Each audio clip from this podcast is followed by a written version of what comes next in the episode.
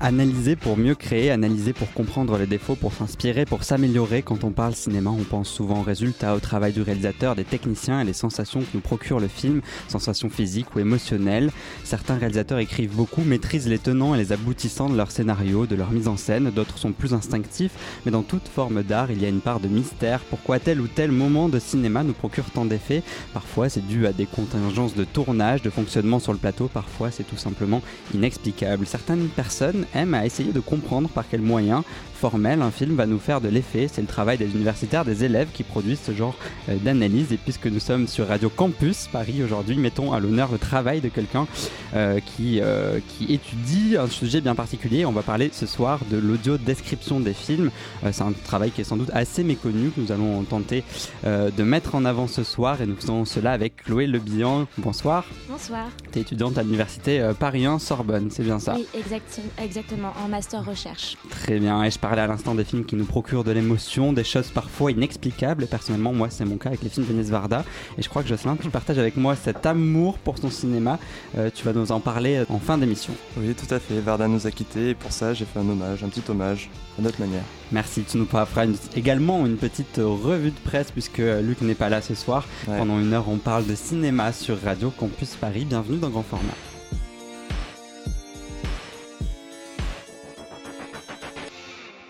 Bonsoir Chloé, tu mènes pour l'Université Paris, on en, a parlé à l'instant, des recherches, une recherche sur l'audio-description. Est-ce qu'en quelques mots, tu peux me, dire ce que c'est que l'audio-description au cinéma pour ceux qui ne sauraient pas de quoi il s'agit?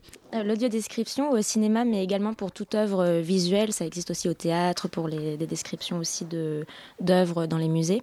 L'audio-description, c'est un procédé technique qui vise à rendre accessible une œuvre, donc euh, principalement visuelle, dans les films, euh, vise à rendre accessible une œuvre par, euh, par le biais d'une voix off qui va décrire le, tout ce qui ne peut pas être vu donc pour les personnes non-voyantes. Donc c'est une question d'accessibilité, de permettre donc aux non-voyants de mieux de voir en fait avec les oreilles quelque part euh, les films.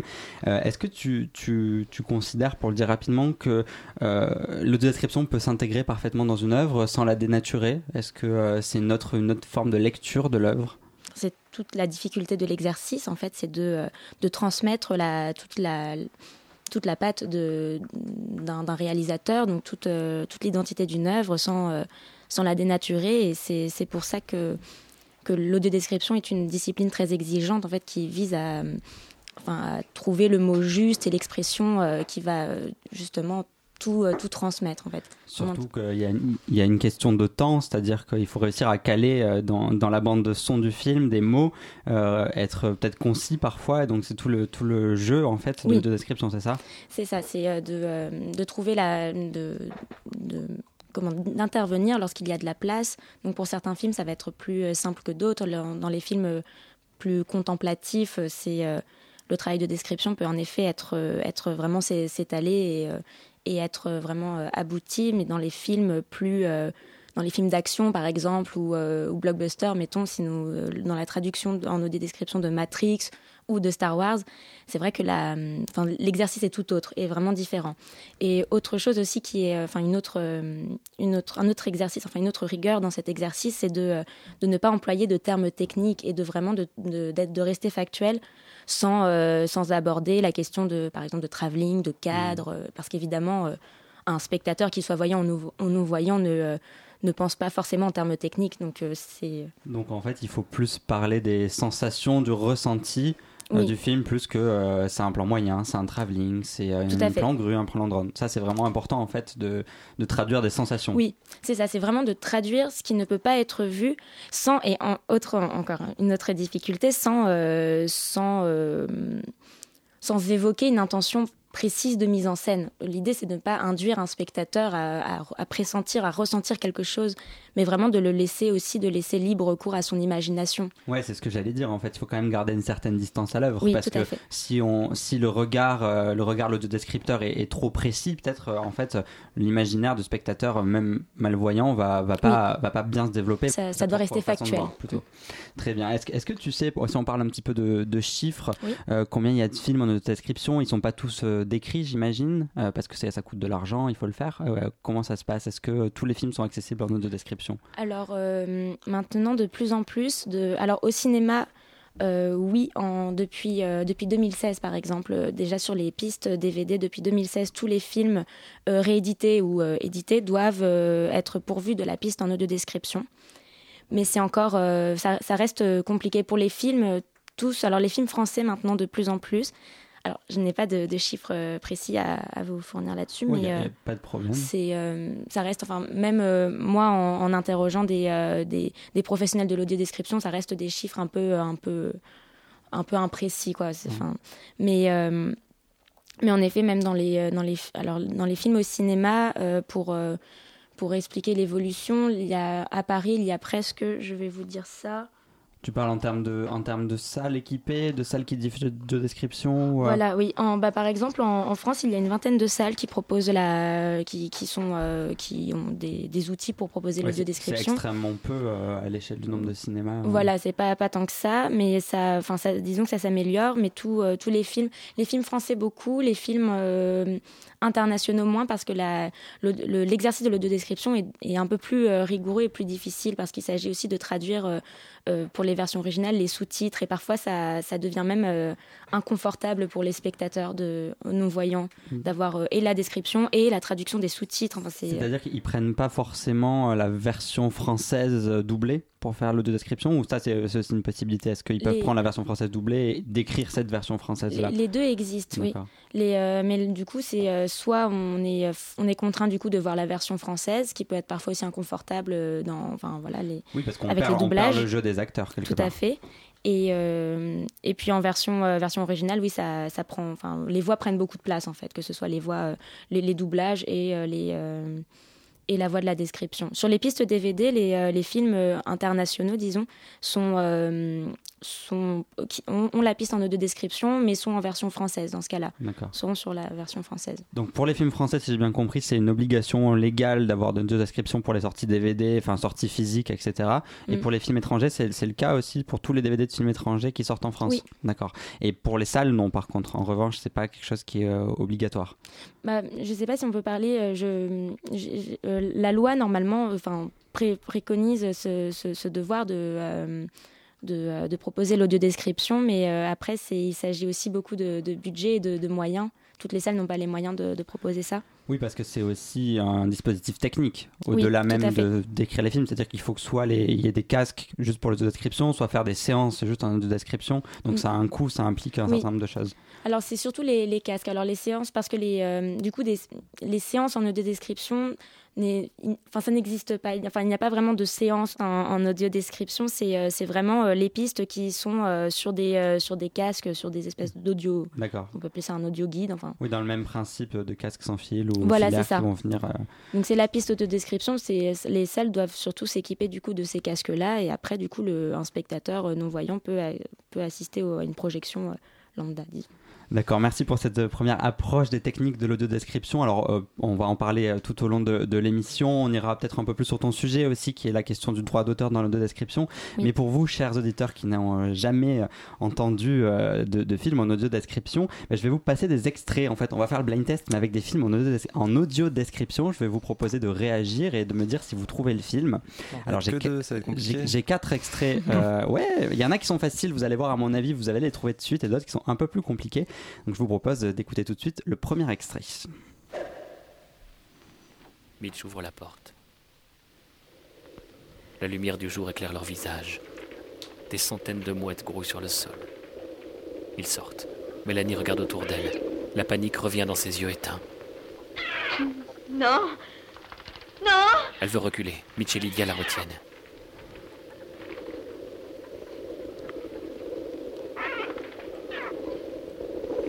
Il traverse le perron en maintenant fermement la jeune femme qui s'agite.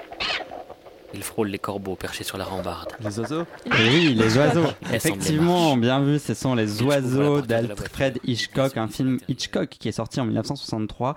C'est une description qui a été écrite et enregistrée pour Arte par Marilus euh, et Laurent Mantel. Voilà, donc ça c'était les, hein. les oiseaux. Euh, euh, est-ce que, est que vous trouvez, est-ce que tu trouves, Chloé, dans cet extrait justement l'audio-description est bien faite? On arrive à sentir euh, l'émotion quelque part et l'angoisse de ces oiseaux dans le film d'Hitchcock Oui, alors déjà il y a un certain onérisme qui se dégage du, texte, donc c'est agréable à, l'écoute. Et, et, la voix du, de la, la, voix over de l'audiodescripteur est, est bien, enfin, dire transmet bien cette, cette angoisse. Enfin, la, la voix s'adapte à l'ambiance du film, de cette séquence en particulier. Et après, il y a la question de la voix version originale. Du coup, là, c'est une version française et on l'entend au son avec les doublages, à mon avis, de, de l'époque. Mm. Euh, ça, euh, finalement, c'est quelque chose qui est un peu inévitable euh, d'avoir la version française. Parce que tu parlais des sous-titres, comment ça se passe quand il y a des sous-titres? C'est-à-dire qu'il y a la, il, peut y avoir en voice-over la version originale plus la version euh, française, comme on, comme on peut l'entendre en radio parfois Voilà, c'est ça. C'est du coup la, la, voix-over va traduire, donc va, va, dicter le texte euh, audio décrit et en plus, euh, enfin, du coup, lire les, les, les doublages, les sous-titres. D'accord. Je vais passer un deuxième extrait. Vous allez l'entendre, il est peut-être un peu moins créatif. petit indice pour vous, c'est un film de 1982. La voiture poursuit sa descente, contourne le bâtiment, puis se positionne au-dessus du centre du toit. Elle descend en tournant lentement sur elle-même. C'est dans l'approche finale. Rendez-vous sur 2034 King Shell Z pour procédure atterrissage. Peu après, Descartes et l'homme brun traversent un vaste hall. Il est pas facile celui-là. Ah non. Dans un bureau, un homme au crâne dégarni, la cinquantaine, est concentré sur un dossier. Descartes entre. Salut, Dick. Brian, tu serais pas venu si je te l'avais demandé. Assieds-toi, oui. Et fais pas le camp, Descartes. J'ai quatre gueules d'humains lâchées dans les rues. Descartes s'assoit. Alors cette voix robotique, elle, donne encore moins, elle donne pas du tout envie par rapport au, premier extrait qu'on a entendu. Alors c'est un extrait de Blade Runner, Blade Runner de ah. Ridley Scott. Euh, finalement, on se rend compte avec cette voix robotique que euh, une description mal faite, ça apporte une lecture euh, affreuse au film en fait, non? T'es d'accord avec moi Chloé? Oui, ça, bien sûr, ça, ça empiète vraiment sur, sur toute la, dimension, enfin tout, tout, le ressenti de, de la séquence. Et parfois, malheureusement, le, du coup, la, la, baisse en qualité de l'audio-description est souvent due à, peut-être qu'on aura l'occasion d'y revenir ensuite, mais est, due à une baisse aussi des conditions de travail qui euh, rend en fait la l'écriture, la rédaction du texte euh, pour l'audio-description euh, assez, comment dire, moins, euh, moins abouti. Ouais. On a presque l'impression que c'est une voix synthétique, là, que ça a été tapé au clavier et lu, c'est affreux, affreux en tant que La classe américaine, c'est marrant. Ouais, c'est un petit peu ça. Euh, on va passer à l'extrait numéro 3. Alors, c'est le tout début d'un film. Il y a un indice qui peut peut-être vous mettre la puce à l'oreille, c'est le nom du compositeur que, que l'on entend euh, en audio description. Le papillon survole les toits d'une petite ville grise et descend lentement vers la rue. C'est le générique de début d'un film. Il passe près de la vitrine d'un horloger qui balaye devant sa boutique au même rythme que les balanciers de ses horloges. Musique et chansons de Danny Elfman. Le papillon traverse la rue et passe devant deux hommes portant des tabliers de la L'un d'eux, une pipe à la bouche, Alors maintenant, faut trouver le film de sur la table, tandis que son collègue, un film homme de 2005. à petite moustache, leur tranche la tête en cadence. Alors c'est un film de 2005, la musique, le générique de fin, le petit papillon, ça vous dit rien Tim Burton, t'avais juste un demi-point pour Jocelyn, c'est les noces funèbres ah, de Tim Burton. Bah J'aurais pas trouvé. Et il euh, y, a, deux choses, moi, qui me marquent dans cet extrait. Euh, c'est la voix qui est en rythme avec la musique. Il y a quelque chose de, super musical, dans la voix, en fait, comme une chanson. et le contraste aussi qui est créé entre la voix masculine et la voix féminine. Mm. Et on, a la voix féminine qui vient en avant-plan, presque comme le, sous-titre, en fait, qui est écrit. Et on sent cette différence de, plan. Donc ça, c'est vraiment un travail de, création, dans l'audio-description. Tout à fait. Et aussi, c'est euh, vraiment, très, vraiment propre à l'audio-description dans, les, dans, dans un cas idéal.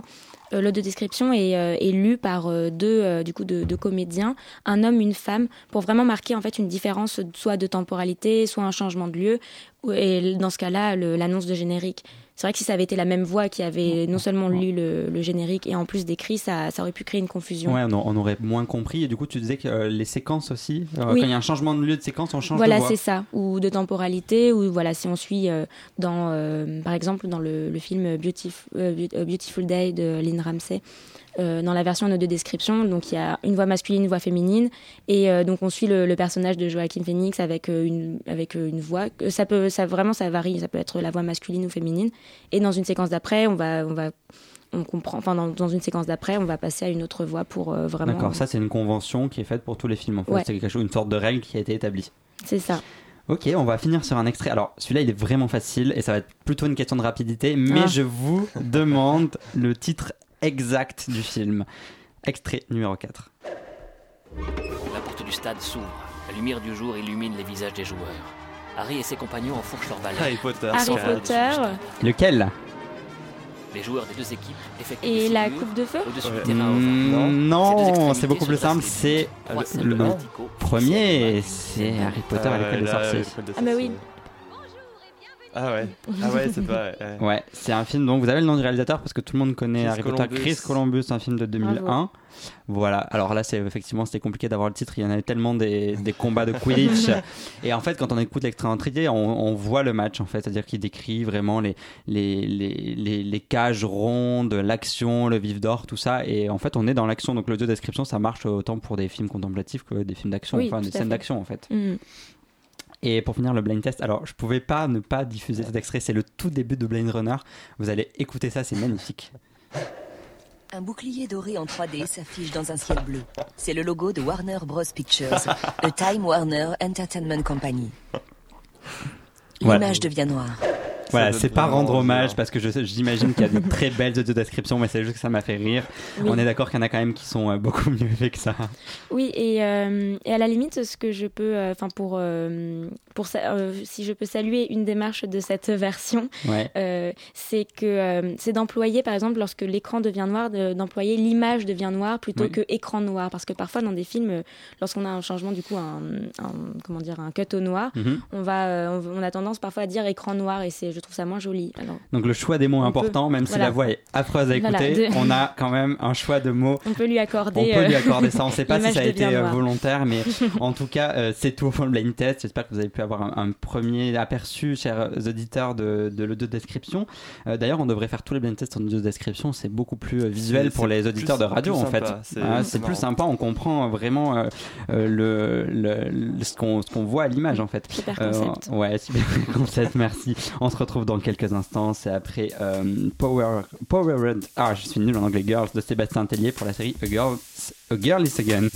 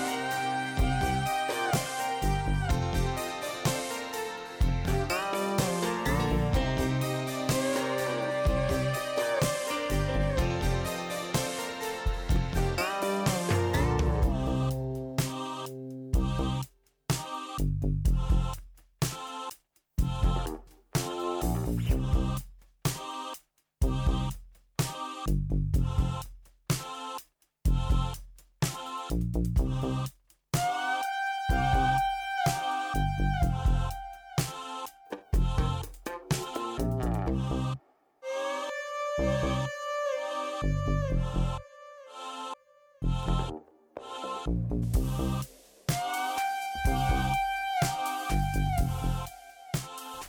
De retour dans grand format sur Radio Campus Paris avec euh, Chloé Bian qui est euh, en pleine recherche en fait sur le, à l'université de Paris 1, c'est ça? Tu es encore, en, es encore en train de monter le dossier sur le deux description Oui, ouais, j'ai deux dossiers à rédiger euh, dans, du coup, dans deux matières différentes euh, avec une date d'échéance qui approche à grands pas.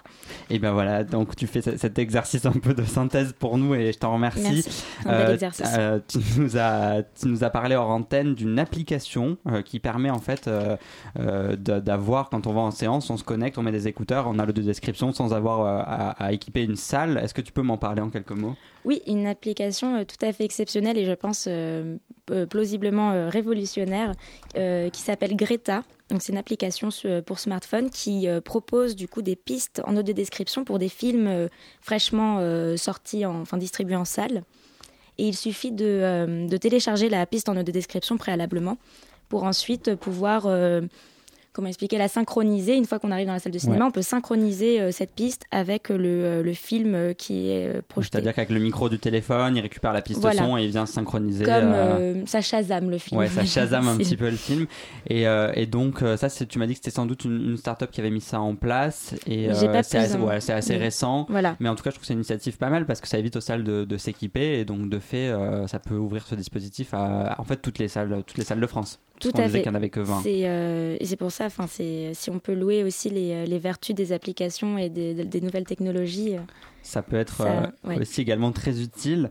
Euh, Il faut que la salle soit connectée à, à Internet euh, c'est pas toujours alors, le tu Ah, qu'on ça, peut vrai. télécharger, on peut peut-être télécharger la, la bande son avant d'aller en Ah. séance. En fait. Oui, Ah c'est ouais, ça vaut mieux la télécharger, mais après, oui, euh, en fait, euh, oui, j'ai pas, oui, t'as raison, j'ai pas précisé, c'est que en effet, ça, ça fonctionne même sans euh, hors connexion internet. Ouais, donc Dans en la mesure où la piste est, salle, euh, est déjà, sur le, téléphone. Donc quelque chose à, à- à essayer. Euh, donc, on, on- on- est-ce que tu sais, on parlait des investissements des salles. Est-ce que tu sais, alors c'est peut-être, euh, c'est, peut-être pas facile euh, d'avoir ces informations, mais euh, est-ce qu'il y a des programmes d'investissement pour les salles comme euh, parce que comme on- il y a eu des programmes de l'État, des régions, etc. des régions, je sais pas, mais qui ont permis de- d'acheter des nouveaux projecteurs quand on est passé au numérique. Il y a eu des aides. Est-ce que tu sais s'il y a des aides qui existent pour pour équiper les salles en audio description? Ou est- ou est-ce que c'est quelque chose qui doit être en fait de l'initiative de, de l'exploitant peut-être? Oui, en fait, c'est euh, les studios de, euh, de post-production qui, qui s'occupent et de et euh, de proposer des, des pistes en audio description. Et c'est comment expliquer? En fait, je techniquement, c'est vrai que les beaucoup de lois ont été mises en vigueur pour rendre accessibles des œuvres en audio description et qu'en fait le de plus en plus d'œuvres sont accessibles et de plus en plus de salles sont équipées. Je n'ai pas de, de chiffres précis, mais en effet, c'est en enfin, pour répondre globalement, c'est vraiment en voie d'amélioration. Après, euh, c'est euh, c'est toujours. Alors, c'était euh, sous, euh, sous le gouvernement de Sarkozy, c'était la loi euh, Attali qui, qui préconisait le fait que les, les salles, enfin pour qui a amélioré en fait l'aménagement des, des salles pour en audio description. Et en, en, en discutant avec une, une traductrice en audio description, celle-ci me, me, me disait qu'en effet c'était à la fois une bonne et une mauvaise chose parce que en effet ça rendait accessible les œuvres en audio description, mais euh, à contrario ça euh, faisait en ça, aussi ça créait l'effet inverse parce que du coup euh, tous les producteurs et les distributeurs voyaient du coup cette mise en place comme une contrainte, comme une obligation. Et ça, du coup, toute la dimension un peu artistique de l'audio-description était un peu bafouée. Ça, ça devenait presque Ouais. une prestation de service. Ouais, c'est-à-dire qu'on a été obligé à facturer à la minute, il faut absolument Exactement, et ça les il y a, a il y a fait- ce problème-là Ouais. en fait. Et du coup, euh, et après c'est vrai qu'il faut trouver le, le bon équilibre entre la loi, l'obligation et le fait que ça vienne de leur propre initiative, parce que c'est quand même quelque chose qui coûte de l'argent. Tout à fait. C'est-à-dire qu'il faut payer un audio-descripteur, il faut payer un studio, il faut payer un mixage. Euh, donc en fait, il faudrait trouver le bon équilibre et c'est peut-être tous les distributeurs et, et sont peut-être pas de bonne volonté à ce niveau-là. Ah oui, oui. Donc ça, c'est un, problème. Est-ce que tu penses, tu as des, toi des idées de pistes, comment on pourrait encourager ça quoi? Parce que ça, effectivement, ça coûte de l'argent, mais c'est quelque chose qui est absolument utile de mettre la, la- la culture à portée de, de tous. quoi. Mm. Bah Alors, à mon avis, aussi euh, modeste soit-il, euh, je, euh, je je pense que déjà, le, le- une, des, une des façons d'améliorer euh, les, les qualités, euh, la qualité de service serait déjà de euh, peut-être, alors j'ai pas de solution, enfin de, de, de remède à, ce, à ce problème, mais ce serait déjà de peut-être de démocratiser l'audiodescription, de, de considérer cette, cette discipline non pas comme une prestation de service et comme simplement une, un quota pour, voilà, pour dire. Euh, pour se donner bonne conscience et rendre et puis intégrer les non voyants et les, les, non voyants à la, à, la, société, mm. mais surtout comme une une véritable discipline artistique. Et je pense que des bah, la, recherche, par exemple, peut, peut aider à ça, la recherche mmh. universitaire, la, euh, le fait, le, ouais, le fait de démocratiser, d'en parler, euh, que ce soit bah, dans des émissions de radio euh, comme celle-ci. Et, et en fait, tout ça, voilà, ça, juste de, économiquement, évidemment que j'ai pas de, de, réponse, mais de, pour simplement remettre sur pied ce, cette, cette discipline et s'agirait Faire en sorte que ce soit connu et que les gens connaissent, et même, même peut-être aussi chez les distributeurs, les sensibiliser, chez les gens qui vont créer ces, ces bandes on, on, y reviendra. Il y a aussi quelque chose, c'est que le cinéma, ça a plus de 100 ans, et l'audio description, c'est arrivé en fait dans dans les années 70 avec en fait le, le, frère de Francis Ford Coppola qui est Auguste Coppola oui, tout à qui a commencé en fait à, à, mettre ça en place. Mais c'est arrivé 70 euh, ans après le début du cinéma. Et là on en est encore à quelque chose qui euh, qui n'est pas complètement abouti qui n'est pas euh, disponible pour tout le monde dans toutes les salles. Enfin comment ça se fait qu'en fait on, met tant de temps à, à, faire ça et à, prôner l'égalité de tous devant devant devant le cinéma et la culture? Mmh, bah tu penses c'est un manque de volonté politique peut-être ou euh Oui, alors il y a plein de, plein de facteurs qui, qui rentrent, beaucoup de facteurs rentrent en cause, mais euh, c'est aussi alors un problème un peu plus général, c'est que le, cinéma a toujours été considéré, que ce soit dans la, dans la recherche, dans, la façon de le théoriser ou même de l'aborder en tant que spectateur, a toujours été euh, théorisé et considéré sous l'égide du, du, visuel en mm. fait. Le cinéma est un, est, un art complet, enfin, est une association de beaucoup d'œuvres d'art, mais notamment la photographie, l'héritage de la photographie, de la peinture, de cette notion de perspective, du théâtre. Du théâtre. Donc tout est, un, tout est visuel. Mm. Lorsqu'on parle d'un film et qu'on le raconte à, des, à quelqu'un, on va dire j'ai vu un film super. On ne dit pas j'ai entendu une superbe bande son de film. mais d'ailleurs, il y, a une, oui, ça peut aussi, mais il y a une initiative qui était à la Maison de la Radio. Je sais pas s'ils le font toujours. C'est du cinéma pour les oreilles. C'est des films qui sont faits en fait, qui sont créés juste pour être entendus. Et, ah et ça, c'est un dispositif où il y a, moi quand j'étais allé, il y avait 12 enceintes dans le 104 et il y a quelque chose pour te bander les yeux et en fait, tu écoutes juste un, un film et c'est d'une puissance euh, absolument euh, folle quoi et, euh, et ça aussi ça, ça, montre en fait que le, je pense que le, cinéma juste au son en fait on peut créer des histoires juste avec des, ah sons, avec des sons oui, alors tu m'apprends quelque chose, ça, ça a l'air super, je connaissais pas. Et, et, et, aussi, oui, le, même l'étude du son et de la bande son. Enfin, on, sait maintenant des théoriciens comme, je pense à Michel Chion, ont beaucoup pensé le, son mm. au cinéma, mais pareil, l'étude du son a, est arrivée sur le tard et a toujours été et avait euh, enfin été d'habitude euh, théorisé euh, pareil en association avec le visuel. Comme la considérer la bande son comme une, un moyen de, enfin un outil pour compléter ce qu'on peut voir et non pas un dispositif à part entière et une richesse à part entière de donc ça, il faudrait aussi changer les méthodes d'enseignement finalement à l'université, dans les écoles de cinéma, ou au moins avoir une, une perspective différente vis-à-vis du son en fait. Oui, voilà, reconsidérer le son et, euh, et, euh, voilà, reconsidérer le son. Alors c'est, euh, je, je suis pas pessimiste, ça a déjà été beaucoup fait. Enfin, voilà, je pense bah, Michel Chion est un grand penseur du, du, cinéma et du, et du et sur le son et, et ça commence un petit peu à, à changer, mais je pense qu'après c'est aussi compliqué. Je, je, pense que des, des cinéphiles voyants aimeront toujours l'image et sacraliseront toujours l'image parce que, enfin parce que c'est finalement c'est ce qu'on voit en premier. Enfin c'est ce qui nous arrive en fait en, de plein fouet en, premier. Ben, merci pour toutes ces informations. On va on va parler euh, tout à l'heure un peu plus de la notion d'auteur qu'on a commencé à aborder. Tout ça c'est juste après la, revue de presse de Jocelyn. Jocelyn alors c'est parti pour quelques informations.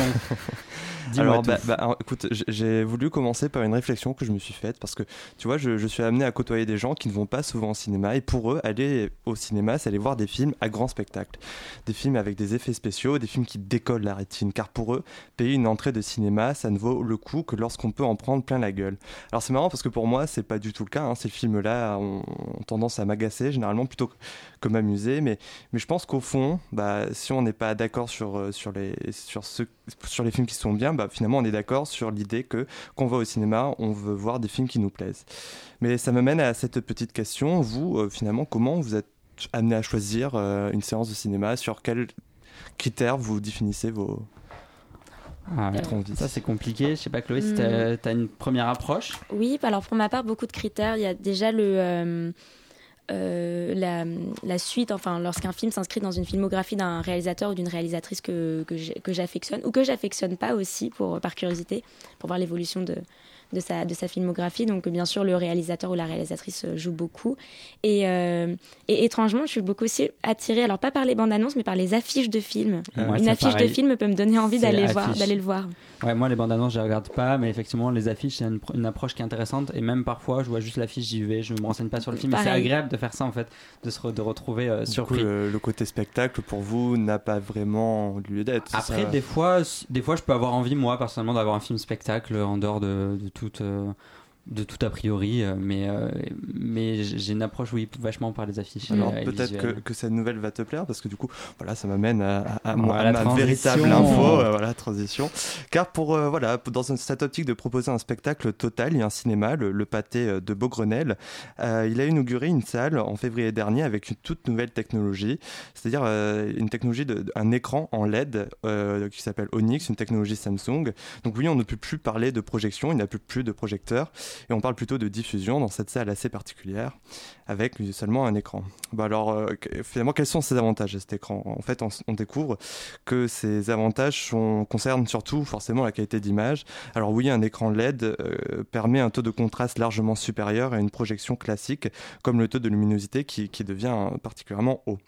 Euh, le premier film qui a eu la primeur d'être diffusé dans cette salle c'était Le Chant du Loup récemment en février. Avec, Mathieu Kassovitz, voilà, François Civil. Qui a eu la, la, chance même d'avoir un étalonnage particulier pour euh, profiter complètement de, des avantages de cet écran. Alors, que pensez-vous de cette salle? Est-ce que vous trouvez que c'est une technologie qui, peut être intéressante? Est-ce que ça vous fait envie aussi, peut-être? Chloé Alors, oui, par curiosité, mais je je sais pas, j'ai pour le coup, c'est euh, je, reste un peu de, de marbre. Je, euh, je, pense que ça peut être une technologie intéressante, mais je me dis jusqu'où, enfin, finalement, à quoi bon? Enfin, une fois après avoir expérimenté ça, qu'est-ce que qu'est-ce que ça va m'apporter de plus à...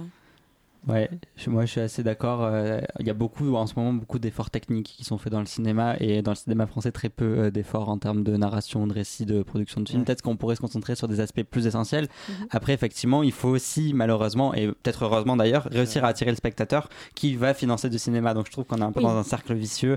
Il faut que ça euh, reste démocratique. Voilà. Après, moi j'aime bien l'idée de projection et il y a des constructeurs comme Marco qui arrivent à avoir des taux de contraste, qui vont arriver sans doute à avoir des taux de contraste équivalents à de l'OLED, mais euh, effectivement, les écrans sont arrivés peut-être un petit peu en avance euh, sur ce point-là. Tu as une autre information peut-être? J'ai une autre information, et là pour le coup, je ne trouve pas de transition, car il n'y en a pas. Car cette nouvelle information, c'est la sortie du livre d'images de Jean-Luc Godard, qui n'est pas un livre, mais un film. Qui était à Cannes. Qui était à Cannes. Euh, alors, une sortie qui n'aura pas lieu en salle, mais sur la chaîne Arte le 24 avril. Et voilà, je trouve que c'est un choix qui questionne, car voilà, comme tu disais, le film est sorti au festival de, à Cannes, qui lui a offert une place en compétition, alors que c'était clairement le film le plus radical de la programmation. Ah et, euh, et, il a euh, carrément eu euh, une palme d'or, pas la vraie, une spéciale, mais tout de même, pour un festival qui se dit ne pas accepter les films qui ne prévoient pas de sortir en salle, sa sélection puis son prix sont d'autant plus étonnants aujourd'hui. alors ça amène plusieurs questions. D'abord, que penser du festival qui a offert ce si beau cadeau à Godard sans voilà, qui est de, fait, de sortir en salle. Et puis, que penser de cette diffusion télé? Est-ce qu'on est, d'accord avec Godard qui disait que euh, la meilleure euh, façon de profiter de ce film était de le regarder à la télé chez soi? Ouais, c'est une question. Wow, c'est large. Euh, mais euh, après, pour Cannes, je sais pas si. Vu, ouais, moi je l'ai vu à Cannes. on a la chance d'être allé l'année dernière avec grand format. Mais moi je l'ai vu à Cannes. Bon, mon avis sur le film importe peu, mais je trouve que cette, cette question de la distribution, peut-être qu'à Cannes, ils savaient pas s'il allait sortir en salle. Ils en fait, pas, ils venu jamais. Mais c'est vrai que quand même c'est difficile à prévoir en fait et pour le coup il y a plus de films Netflix euh, à Cannes parce qu'on sait pertinemment qu'il n'y a pas de diffusion et le film de Godard n'est pas diffusé en salle donc il y a cette question qui se pose. Puis Godard euh, et Godard qui encourage la, la, version la vision à la télé je je sais pas ce que tu en penses euh, Chloé est-ce qu'on peut voir ouais est-ce qu'on peut voir aussi, on peut regarder facilement je suis toujours un peu de marbre quand on parle de, de, de, Godard. Enfin j'ai l'impression que ça on, en fait enfin on fait beaucoup de, de, bruit sur ces, sur ces sorties. Mm. Je pense que euh, en fait, finalement, je suis pas tant étonnée que ça sur ses propos euh, sur le, rapport au, film et à la télévision. Je pense que Jean-Luc Godard est un éternel provocateur et, ça va bien avec son personnage. Euh, ça ne m'étonne pas. Je, je suis pas je suis pas totalement en désaccord avec ce qu'il dit. Alors je dirais pas, bien sûr, je serais pas aussi vindicative à dire qu'un film, euh, enfin la meilleure façon de voir un film, c'est à la télévision, mais euh, l'outil de la télévision peut avoir des, vertus quand on regarde un film. C'est quand même euh, une, une approche un peu plus, un peu plus, enfin un rapport un peu plus intimiste au film. C'est une façon aussi de, de, de rassembler aussi des gens. Moi, je suis pas dans le Enfin, je suis dans un bon état d'esprit quand je vois un film à la télé entouré de personnes. C'est différent que quand on va le voir au cinéma. Donc ça se vaut. L'effet est, différent. Jocelyn, est-ce que tu as une dernière info? Non, c'est tout. tout. Ben, merci euh, euh, beaucoup, Jocelyn. On se retrouve euh, après la musique Django qui a été composée par Louis Bacalov pour le film éponyme de Quentin Tarantino.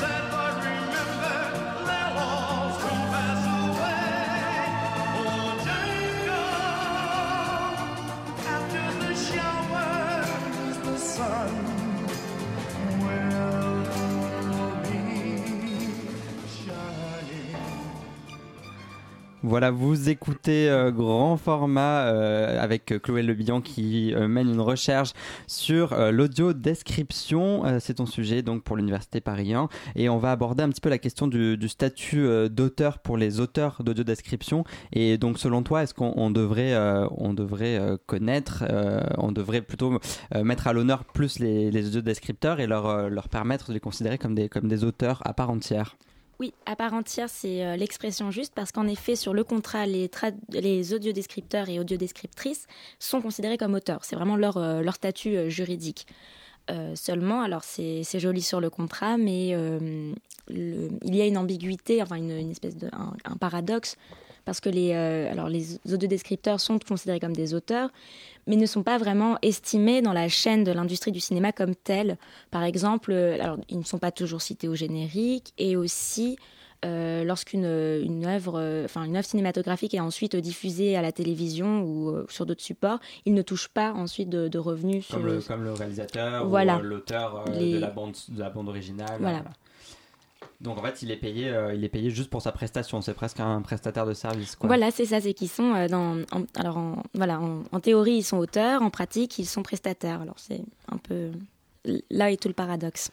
Et en fait, selon toi, s'ils avaient ce statut, ça permettrait, euh, s'ils étaient plus considérés, de développer euh, ce, travail-là euh, dans des meilleures conditions de travail, peut-être parce que c'est des choses qui peuvent se faire parfois vite. On a écouté la Blade Runner tout à l'heure avec le, le test, c'était horrible. Est-ce qu'il y a justement ces conditions de travail sont, sont difficiles et du coup, parfois, la qualité empathie Oui, alors c'est alors l'intérêt de les considérer comme des, auteurs à part entière et dans toute la, dimension artistique du, terme, c'est en effet très important pour, pour la qualité de leur, de leur travail parce que les, leurs conditions sont, comme je le disais euh, précédemment, leurs conditions sont en baisse. Ils disposent de, je parle du coup des, des audiodescripteurs, ils disposent de beaucoup moins, de moins en moins de temps pour, euh, pour produire leurs textes, euh, payés bien sûr de, de, moins en moins.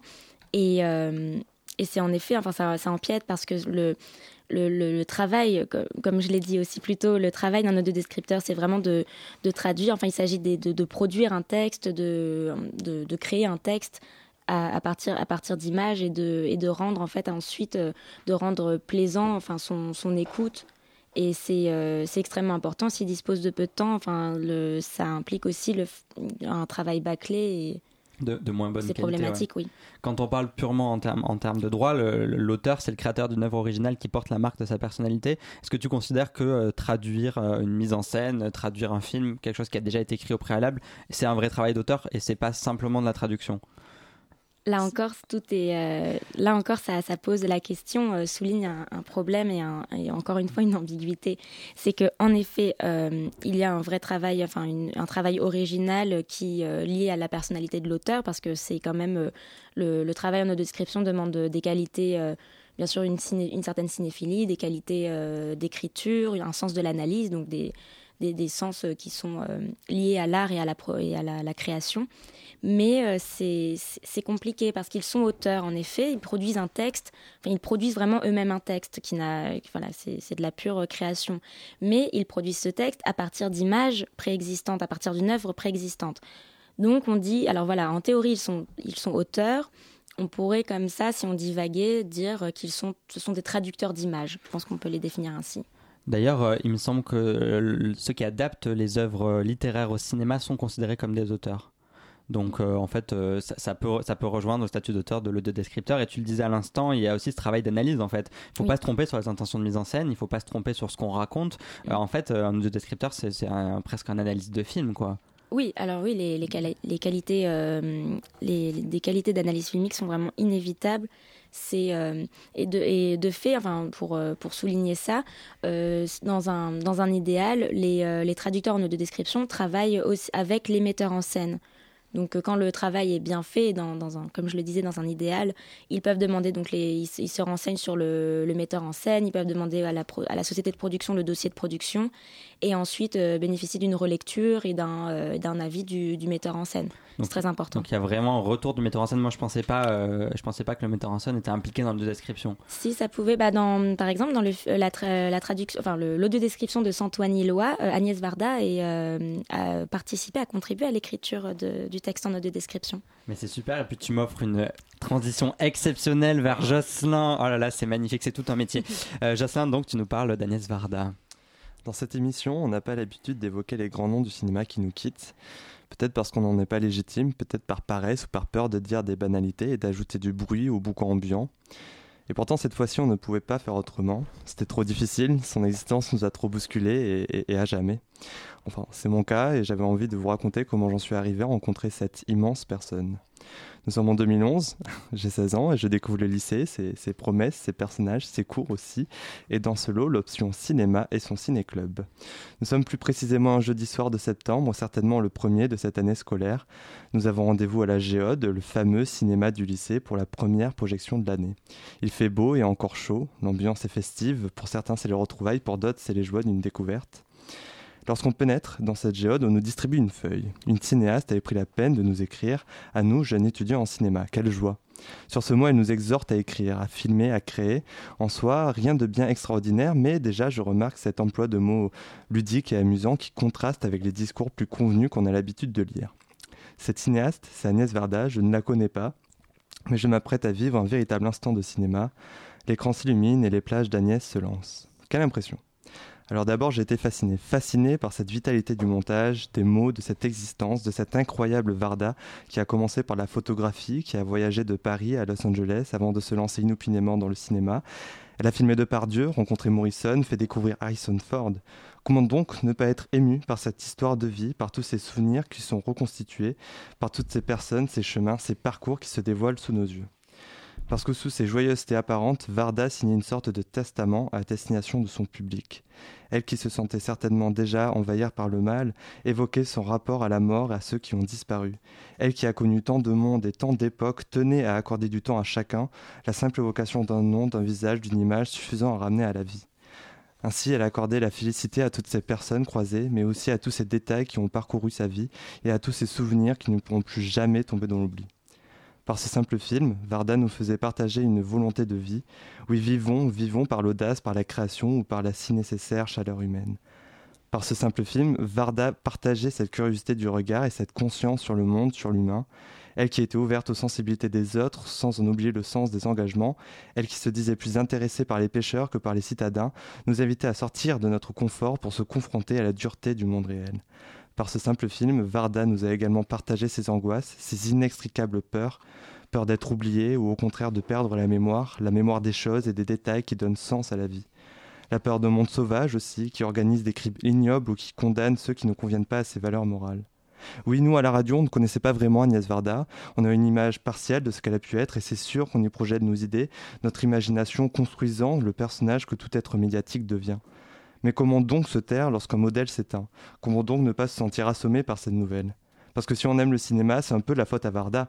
Et si on a envie d'y consacrer notre vie, c'est carrément de son fait car elle a su modeler l'outil cinéma ses désirs de création, et par ses formes transcendantales, elle nous a fait cogiter, elle nous a fait étudier, elle a ajouté des couleurs à notre vie et du baume au cœur si tant est que cela nous console.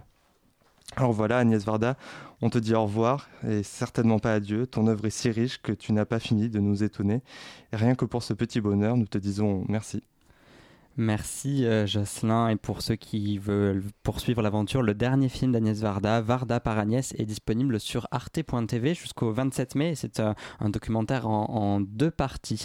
Merci Jocelyn pour euh, clore cette chronique. Quoi de mieux que la musique sans toi qui est dans la bande originale du film Cléo de 5 à 7 d'Agnès Varda et c'est composé par Michel Legrand.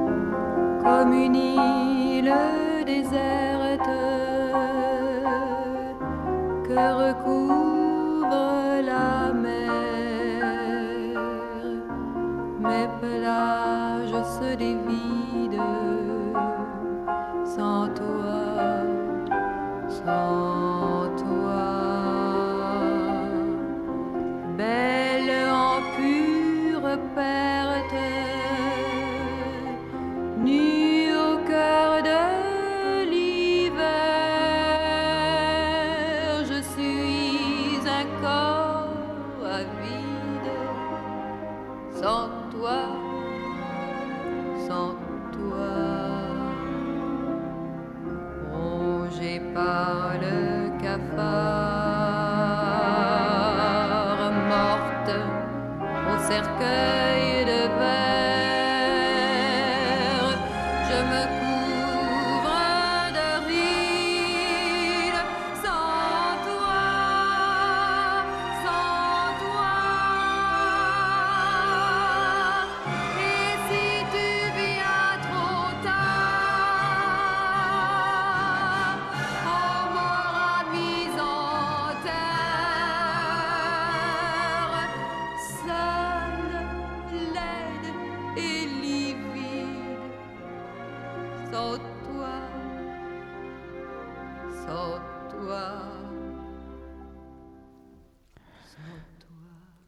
Écoutez Grand Format, nous sommes toujours autour de la table avec Chloé Le Bihan pour parler de euh, l'audio description. Euh, Est-ce que tu as juste, euh, pour, information, le- le- des noms de cinéma qui diffusent des séances euh, en audio description sur, sur Paris? Oui, il y a le UGC des Halles. Ouais. Plus grand cinéma d'Europe en termes d'entrée. Oui, et euh, de nombreux MK2, le MK2 euh, Quai de Seine, me semble-t-il, MK2 Bastille. Voilà, Donc euh, sur Paris, il y a quand même une certaine offre, euh, Oui. ce qui n'est pas forcément le cas dans le reste de la France. Mm, mm, malheureusement. Euh, il y a un certain nombre de règles à suivre pour l'audio-description. En France, il y, a une, charte, il me semble, si je ne me trompe pas. Euh, alors, au contraire des, auteurs de films ou des écrivains, en fait, c'est un métier qui est finalement assez normé.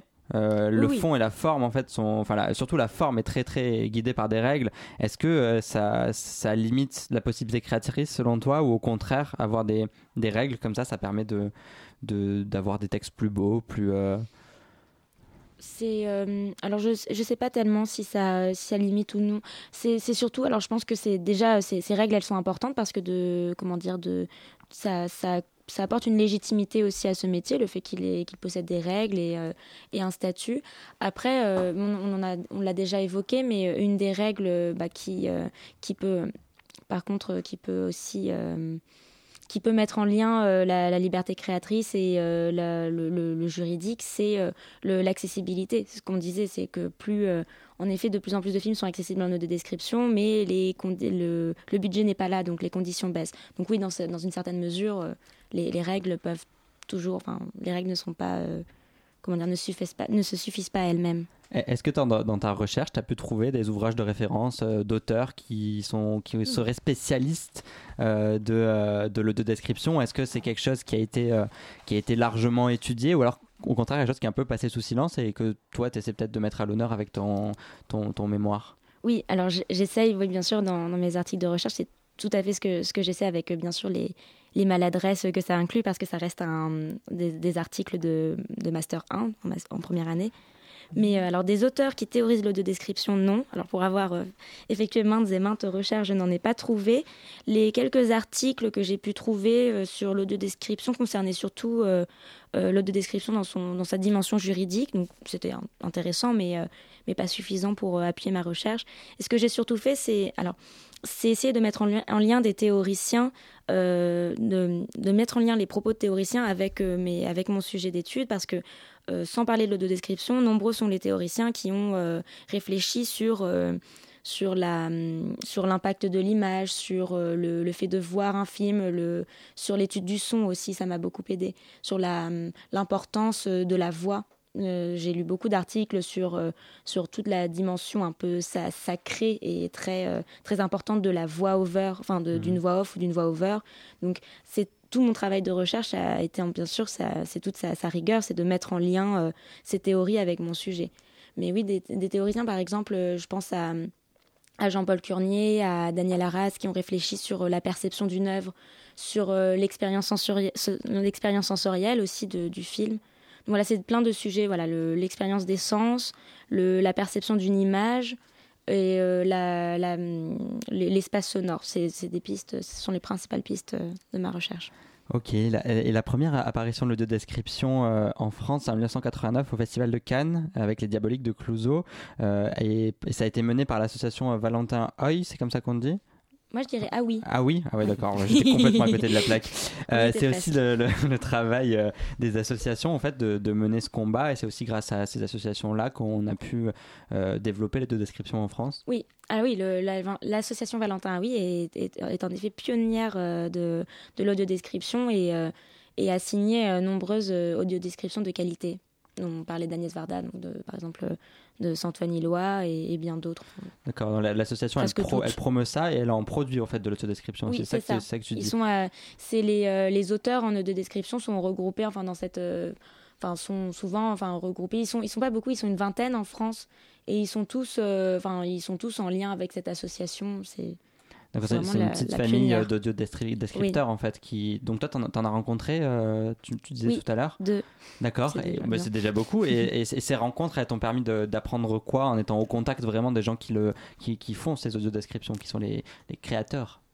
Euh, ça m'a, je pense que ça m'a absolument tout appris parce que déjà elles ont, je dis elles parce que c'était deux, deux, femmes que je peux nommer, Marie Gomi et Dune Cherville.